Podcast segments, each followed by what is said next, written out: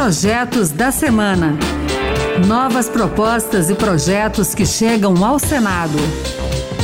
Olá, está no ar mais um Projetos da Semana. Eu sou Pedro Henrique Costa e a partir de agora você vai conhecer as principais propostas apresentadas no Senado Federal nesses últimos dias.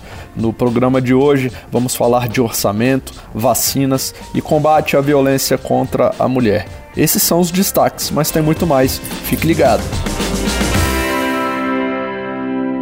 O programa começa falando sobre a lei que define as diretrizes do orçamento do ano que vem. O governo já enviou ao Congresso Nacional a LDO de 2022 e o destaque da proposta é um salário mínimo no valor de R$ 1.147, um aumento de 47 reais em relação ao atual. O projeto também autoriza o governo federal a fazer gastos maiores se o Congresso Nacional atrasar na aprovação da lei. Hoje, a equipe econômica só pode liberar um dozeavos do orçamento. Com a mudança, o limite será de um 24 avos para investimentos em rodovias, por exemplo. O déficit nas contas públicas estimado será de 170 bilhões de reais no ano que vem, o equivalente a 1,9% do produto interno bruto. A LDO de 2022 prevê ainda uma queda de 4,4% em 2021 para 3,5% na inflação do ano que vem e projeta um crescimento econômico de 2,5%, abaixo da previsão deste ano de 3,2%. O Congresso Nacional precisa aprovar a Lei de Diretrizes Orçamentárias, a LDO, até o dia 17 de julho deste ano. E seguindo no tema das contas públicas, o projeto que vem agora tem a ver com o orçamento familiar. A ideia é acabar com impostos que incidem sobre produtos da cesta básica. O senador Jader Barbalho, do MDB do Pará, apresentou essa proposta depois de pesquisas revelarem que 125 milhões de brasileiros estão em situação de risco alimentar. O senador atribui essa realidade ao impacto da pandemia e também ao aumento da inflação sobre esses produtos, principalmente pelo aumento do preço do arroz, do feijão, do açúcar e do óleo. O projeto veta reajustes acima da inflação para os produtos da cesta básica e determina que famílias carentes devem receber cestas básicas para combater a fome enquanto durar a pandemia de Covid no país.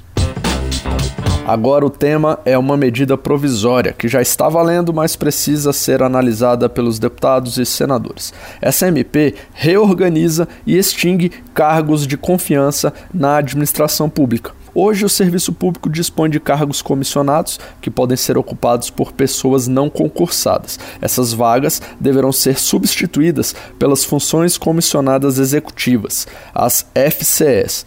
Já as funções comissionadas de direção e assessoramento exercidas por servidores efetivos, empregados públicos e militares passam a ser chamadas de cargos comissionados executivos, os CCS. A medida define critérios gerais para ocupação dos cargos em comissão e funções de confiança, como idoneidade moral, reputação ilibada e perfil profissional ou formação acadêmica compatível com a função. A ficha limpa também será exigida nesses casos. Vamos falar de regras eleitorais. Esse projeto aumenta o prazo exigido para que candidatos a algum cargo eletivo decidam onde exercerão o domicílio eleitoral e também a qual partido vão se filiar. Atualmente, esse prazo é de seis meses antes da eleição, mas o senador Ciro Nogueira, que é do Progressistas do Piauí, considera esse período muito curto e insuficiente para um candidato se ambientar com os eleitores e com os partidos. Ciro Nogueira sugere que o prazo seja estendido para um ano antes do pleito. Vamos falar de Covid. O destaque dessa semana no Senado foi a criação da CPI da pandemia, que vai investigar a conduta do governo no enfrentamento ao novo coronavírus e eventuais irregularidades no uso de verbas federais por estados e municípios. A senadora Mara Gabrilli, do PSDB de São Paulo, apresentou um projeto para garantir o funcionamento de comissões parlamentares de inquérito de forma remota durante a pandemia.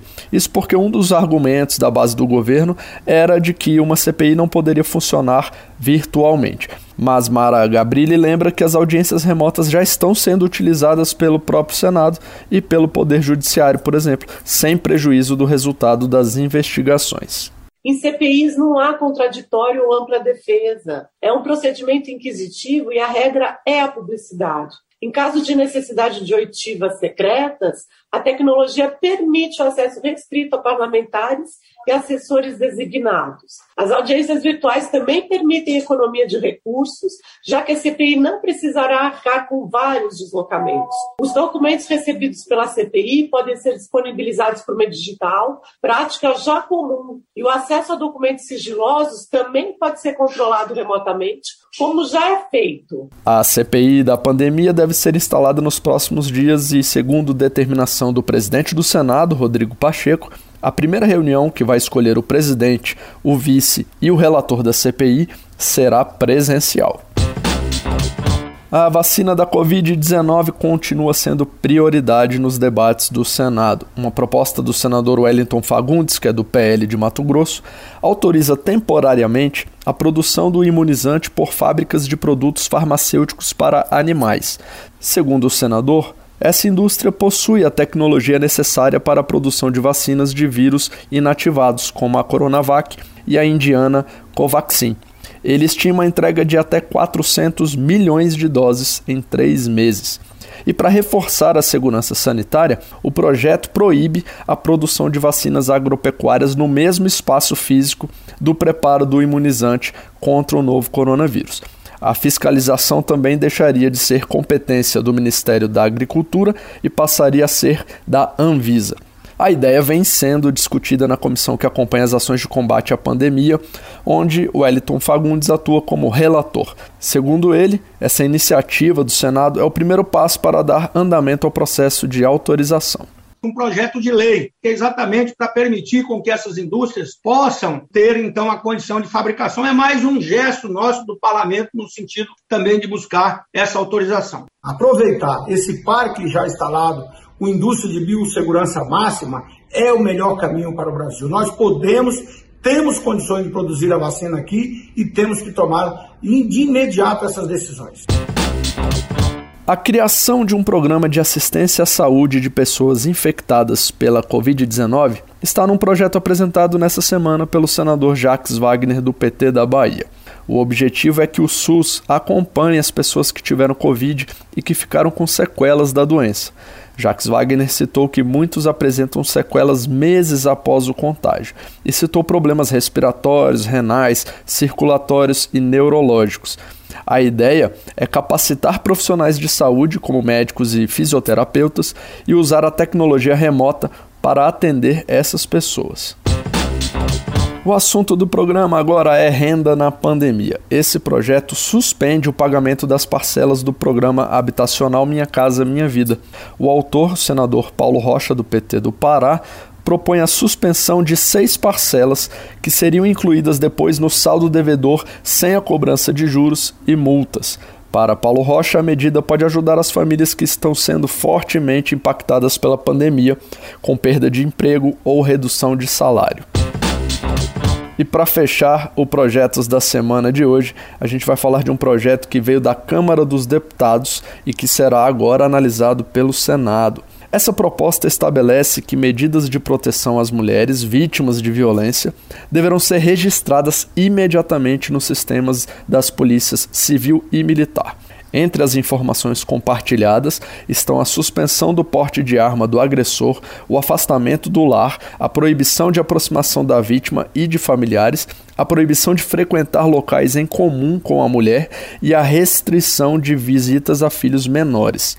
Para o presidente do Senado, Rodrigo Pacheco, o projeto faz parte de um esforço do Poder Legislativo para promover a igualdade entre homens e mulheres. Sendo o Congresso Nacional um foro fundamental de apreciação e aprovação de políticas públicas essenciais à nação, avalio que temos tido um olhar atencioso para a superação das desigualdades marcadas pela condição de gênero. E manteremos esse olhar, pois só com ele conseguiremos assegurar de maneira perene a dignidade da mulher em qualquer campo, em qualquer tempo.